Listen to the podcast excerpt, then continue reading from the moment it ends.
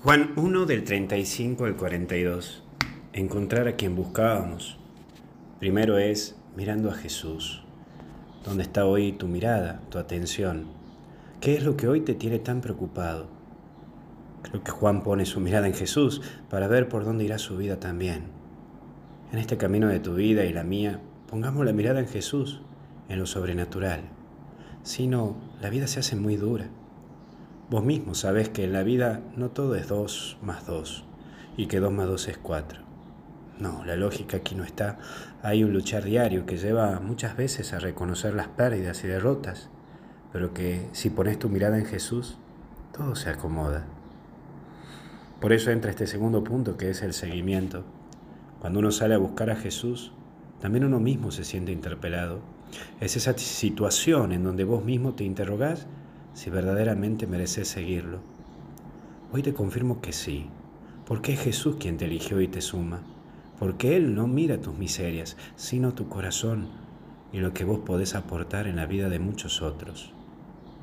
Cuando uno sigue a Jesús, le quedan marcados momentos y situaciones como estos apóstoles. Eran las cuatro de la tarde. Ahora vos, ¿recordás cuando encontraste a Jesús y lo que Él te generó?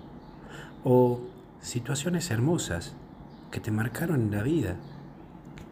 Yo no me olvido de aquella vez cuando me encontré con Jesús en aquel retiro.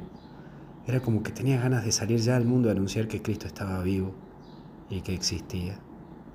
Cómo desearía volver a tener ese ardor como aquella primera vez. Pero por último dice hemos encontrado. Cuando uno tiene un encuentro con Cristo no es egoísta. Sale a anunciarlo, y esto me genera el interrogarme, el interrogante, de que si salgo a compartir mi espiritualidad y mi relación con Dios, o simplemente caigo en una rigidez institucionalista, en donde busco cargos eclesiásticos o puestitos de poder para usar a Cristo como una herramienta de mi ego. El que tiene a Jesús lo comparte y lo lleva a que se encuentre con el mismo Jesús.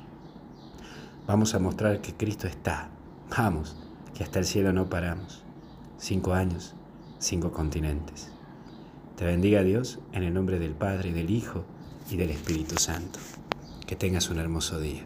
Cuídate mucho.